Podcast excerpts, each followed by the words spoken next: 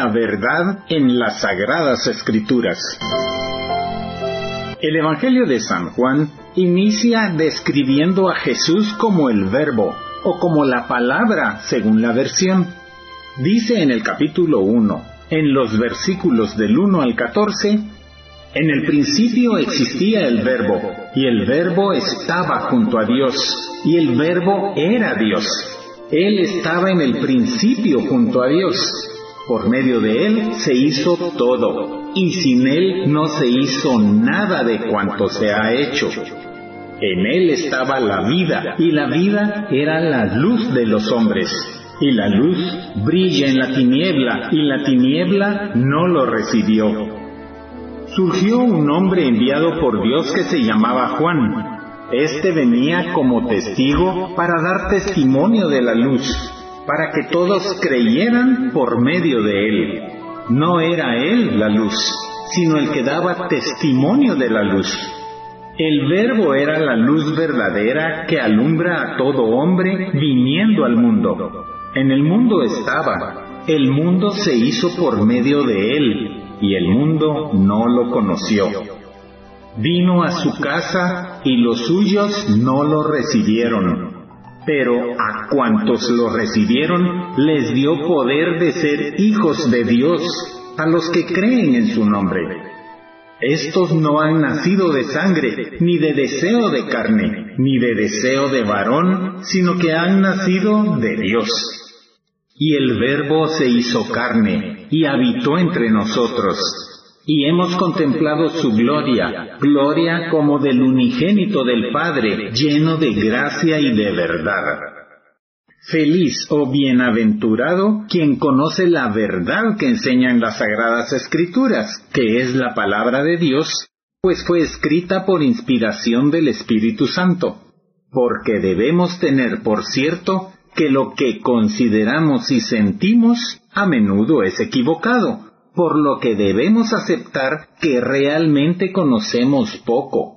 Pero a quien le habla Dios por medio de las escrituras, de sus muchas opiniones se aparta para quedarse con la verdad expresada en ellas. De Jesús, el Verbo, salen todas las cosas y todas hablan de Él, por lo que ninguno entiende o juzga correctamente si no lo conduce Jesús. Él es estable y firme de corazón y permanece en la paz de Dios. Por eso, con humildad, debemos reconocer nuestra necesidad de permanecer con Dios que es la verdad y pedirle que nos haga permanecer en Él por su amor a nosotros y de nuestra parte por el amor que le manifestamos a los demás con nuestras obras. De ahí la importancia de obrar bien con el prójimo. Con frecuencia no nos sirve de mucho leer y oír muchas cosas, porque todo lo que queremos y deseamos está en Dios.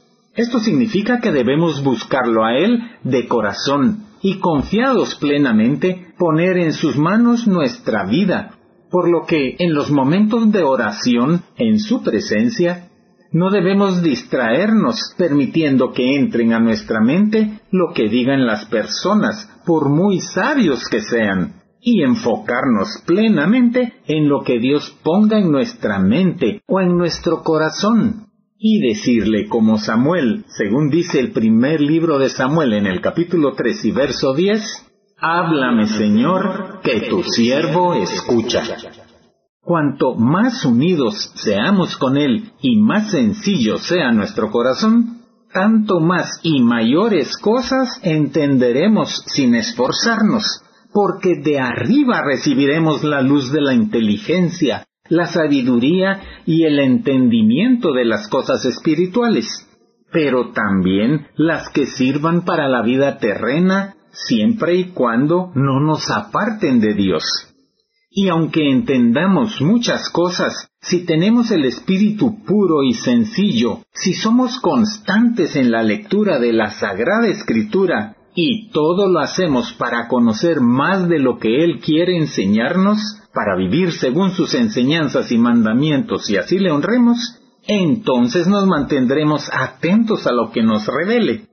Al comprender las escrituras, el creyente y fiel ordena dentro de sí las obras que debe hacer, pero esas cosas externas o materiales no lo inclinan a vicios, pues él las razona y analiza con su libre albedrío de acuerdo a lo que Dios estableció en las sagradas escrituras como conducta que le agrada a él, la cual será provechosa para quien lo obedezca.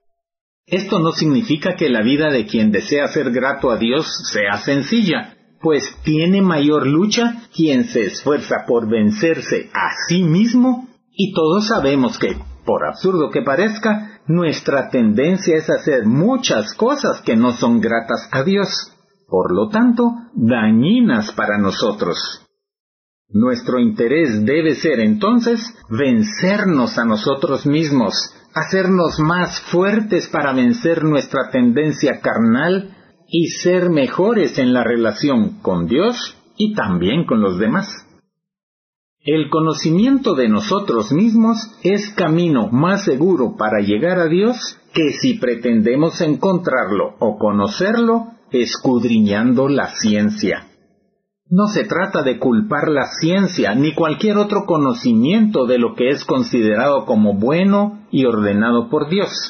Sin embargo, siempre debemos anteponer la vida virtuosa, es decir, vivir de acuerdo a las virtudes, que son los hábitos buenos que forman parte de nuestra personalidad y que se alcanzan por medio de la constancia, esfuerzo, disciplina y sobre todo voluntad para hacernos mejores personas, buscando nuestra santificación, para alcanzar nuestro fin último que es agradar a Dios, lo cual nos lleva a ser felices. Este vivir de acuerdo a las virtudes nos lo dicta la conciencia, que es la voz secreta que tenemos en el alma que aprueba o reprueba nuestras acciones, y que es alimentada por el derecho natural que Dios puso en cada persona. Pero recordemos que si la conciencia no se educa debidamente, es inevitable que se olvide de las normas divinas, por lo que debemos educarla de la mejor forma que es con la palabra de Dios. Razón por la que insistimos en leerla, estudiarla y meditarla, porque sólo así podremos llevar nuestra vida de acuerdo a la voluntad de Dios y le agrademos. Muchas personas estudian más para saber que para vivir según las enseñanzas de Dios, que nos llevan a vivir bien, en paz, con gozo y sirviendo a los demás con amor. Por eso se equivocan muchas veces y poco o ningún fruto logran de sus vidas. Si pusieran esmero en apartarse de los vicios y sembrar las virtudes, no se harían tantos males ni los harían a los demás. Tampoco habría tanto libertinaje y al final llegarían a disfrutar de la presencia de Dios por la eternidad. Ciertamente, en el día del juicio no nos preguntarán qué leímos o aprendimos, o cuánto ganamos, o cuánto poseímos, tampoco si hablamos bien, sino qué hicimos para agradar a Dios y cuántas acciones impulsados por el amor y la compasión hacia el prójimo realizamos. Por ello debemos tener presente que Dios quiere que nuestra vida sea según su enseñanza. Por ello debemos leer y estudiar bien la Biblia. ¿Cuántos se esfuerzan por los bienes materiales o por la ciencia y se esmeran poco en agradar a Dios o en servir al prójimo?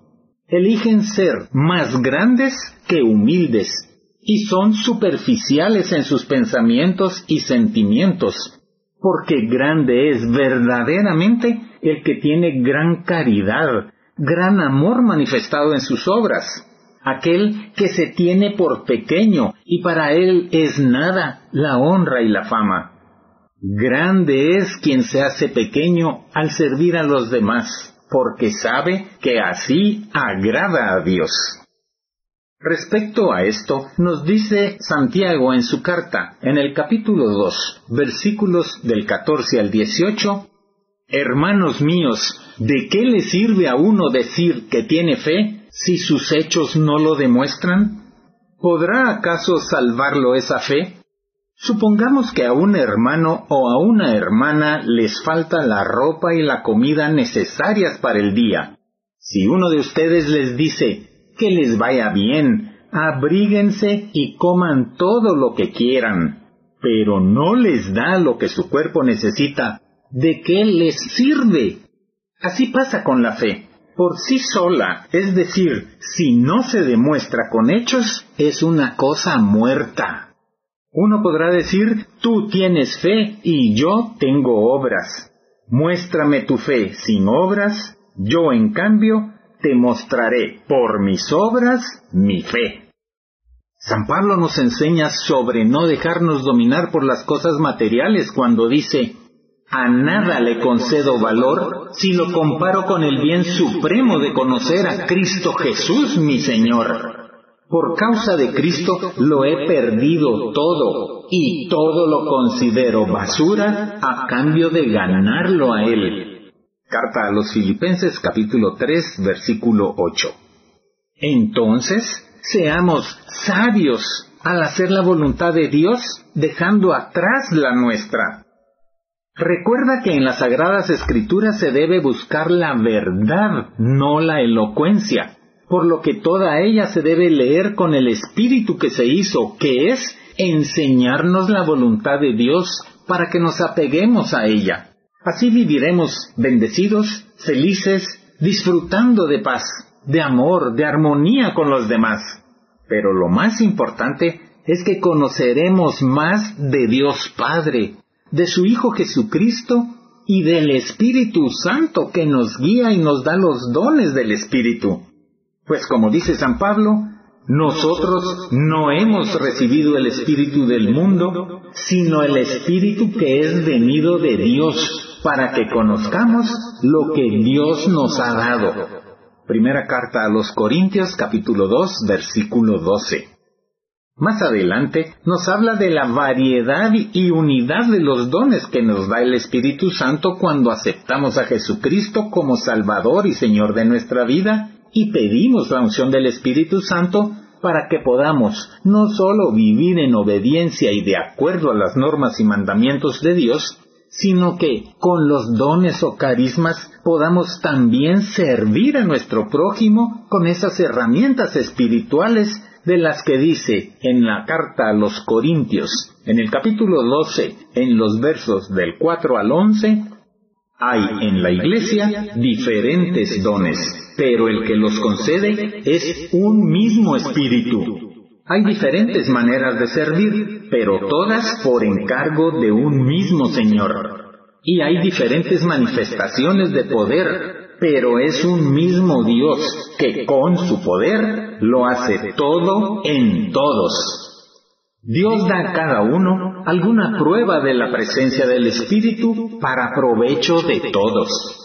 Por medio del Espíritu, a unos les concede que hablen con sabiduría, a otros, por el mismo Espíritu, les concede que hablen con profundo conocimiento unos reciben fe por medio del mismo Espíritu y otros reciben el don de curar enfermos.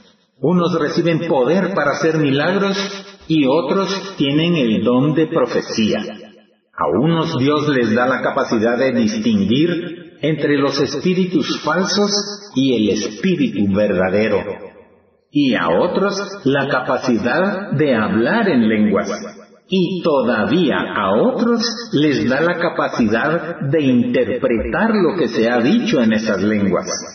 Pero todas estas cosas las hace con su poder el único y mismo Espíritu, dando a cada persona lo que a él mejor le parece. Debemos buscar el provecho espiritual que podemos obtener de la escritura y no la sutileza de las palabras. Debemos leer de buena gana y con apertura de mente y corazón todos sus libros, tanto los sencillos como aquellos que son sublimes, profundos. Leamos acerca del amor y de la verdad que Dios quiere que conozcamos. Aun cuando es bueno que conozcas quién lo dice, pon atención más bien a lo que dice, porque los hombres pasan, mas la verdad del Señor permanece para siempre, como dice la primera carta de San Pedro en el capítulo 1, versos 24 y la primera parte del 25. Ahí dice, Toda carne es como la hierba, y toda la gloria del hombre como la flor de la hierba.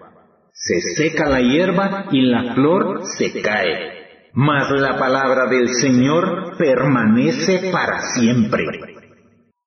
Si queremos aprovechar el contenido de las Sagradas Escrituras, debemos tener en cuenta que Dios habla de diversas maneras y sin distinción de personas.